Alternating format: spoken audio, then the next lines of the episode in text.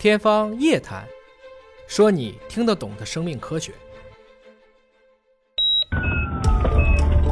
这是科学家的第一次，通过一个多维度的指标，采用多组学的方式来估算我们人体内不同的器官系统的生物学的年龄。结果就如我一开篇所讲，原来我们不同的器官可能会拥有着不同的生物学年龄，同时分别对应着不同器官的衰老情况。我们都听过一首浪漫的歌啊，我想和你一起慢慢变老。今天的研究告诉你，别扯了，你的器官呢可能不同意。我们以前一直认为，确实年龄和你的健康状况不一样。有些人二十五岁，确实五十岁的身体发生了早衰啊、早更啊很多事儿；有些人五六十岁了，却还是二三十岁年轻人的这样的精气神，活力十足，就像《天龙八部》当中的天山童母或者扫地僧。这里面呢。就涉及到两个不一样的概念，一个是我们叫生物年龄，一个是我们叫做生活年龄，这两个重要名词意义是不同的。生物年龄呢，是根据你的生理学、解剖学，包括发育状态所推断出来的一个年龄，来表示你这一刻的组织结构和生理功能的实际状态，它和健康是高度相关的。而生活年龄呢，简单来讲就是你的社会年龄，你身份证上推到现在。所显示出来你经历过的这样的一个岁月，我们一般说一个人呢，啊，看着老啊，看着年轻啊，绝大部分是光看你的外貌和皮肤，同时呢，也要看你的这种精神状态，眼睛有没有神呢？说话有没有中气啊？我们一般说，哎，你这个人看起来比实际年龄感觉沧桑很多，实际上也是这个意思。但是我们好像没有思考过啊，就是大家的皮囊之下，我们这不同的器官、不同的系统。原来啊，也和我们的这种社会年龄出现非常相异的生物学年龄，这就是今天我给大家想讲的这篇文章。过去啊，咱们都觉得你这人一生啊都是同进同退的，是浑然一体的，都是从出生之日那天起就有了生命，包括大脑有了智慧，一起工作，众志成城，同进同退，多器官共同衰竭，老化应该是整个躯体同步的衰退啊。但是越来越多的文章显示啊，正如同一辆车，啊，这个车有些不同的零部件，它的更换、保养、维修频次都有巨大的差别啊。而我们不同的器官，实际上它的这些衰老程度、耐用度也是大相径庭的。早在2015年9月，欧洲分子生物学实验室和美国 Salk 生物研究所，包括四家不同单位的科学家们，就在细胞系统上发了一篇文章。这个文章干什么呢？是用蛋白质组这样的一个技术。在蛋白质的水平揭示了这种年长年幼老鼠的肝脏和大脑之间，它们的衰老程度是有巨大分别的。它的结果很有趣，就是在证明了大脑当中的蛋白质要比肝脏当中的蛋白质更容易老化。其实，从上个世纪七十年代以来啊，因为人类寿命的大幅度延长，我们就想去评估我们人类生物衰老率的这个概念。早期的研究呢，一般就是两个路径。要么侧重于开发一种算法，评估你这个衰老指数的；要不然呢，就是去找一些所谓的衰老生物标记物，是不是可以做一些相关的一个诊断？而在一个大的人群样本，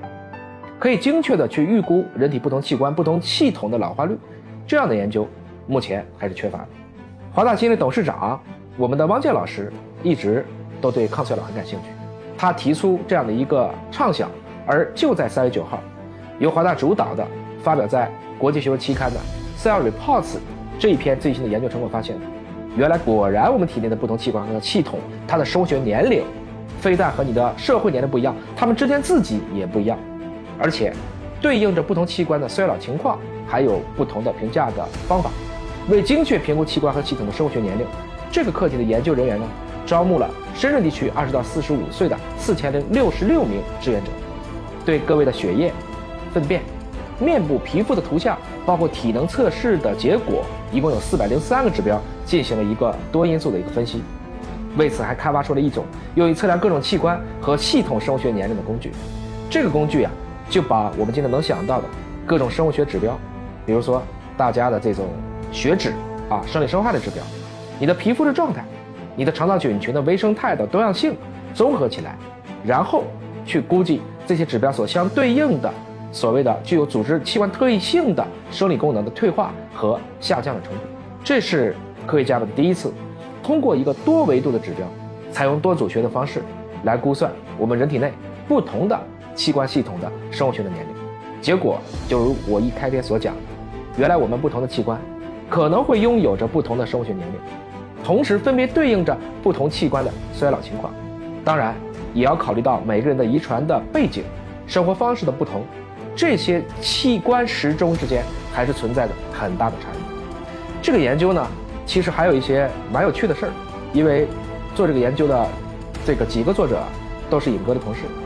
比方说吧，他们给尹哥讲啊。你说同样是胖，一样的 BMI，啊，却能够因为不同的原因导致。那有一些呢，可能是因为就是你的新陈代谢系统衰老了，你代谢慢了，所以你可能一样的热量摄入，你却堆积下来了，你容易胖。但还有一些人呢，却可能是因为你肾脏的原因所导致的肥胖。另外呢，还发现我们原来有好多的一些器官系统，它们还是拮抗关系的，你好我就不好。比如说肠道年龄和肾脏年龄是负相关的。具体来说呢，如果你的肠道微生物菌群多样性更高，说明你的肠道更年轻，这是我们都知道的。但它的负相关性就在于，你这种过于复杂的肠道微生态，有可能会加速你肾脏的衰老，因为你肾脏一直要去排毒啊、降解。这可能是推测啊，由于这些菌群的多样性，增加了肾脏新陈代谢的一个负担，从而导致肾脏衰老加快。毫无疑问呢，这项研究其实有助于我们对衰老的一些理解。更重要的是，这里面所使用的这种多组学的生物标记物啊，实际上啊都是可以很方便的，要不是血液，要不是粪便，要不是一些影像的采集，基本上都是我们一些体检相关的样本，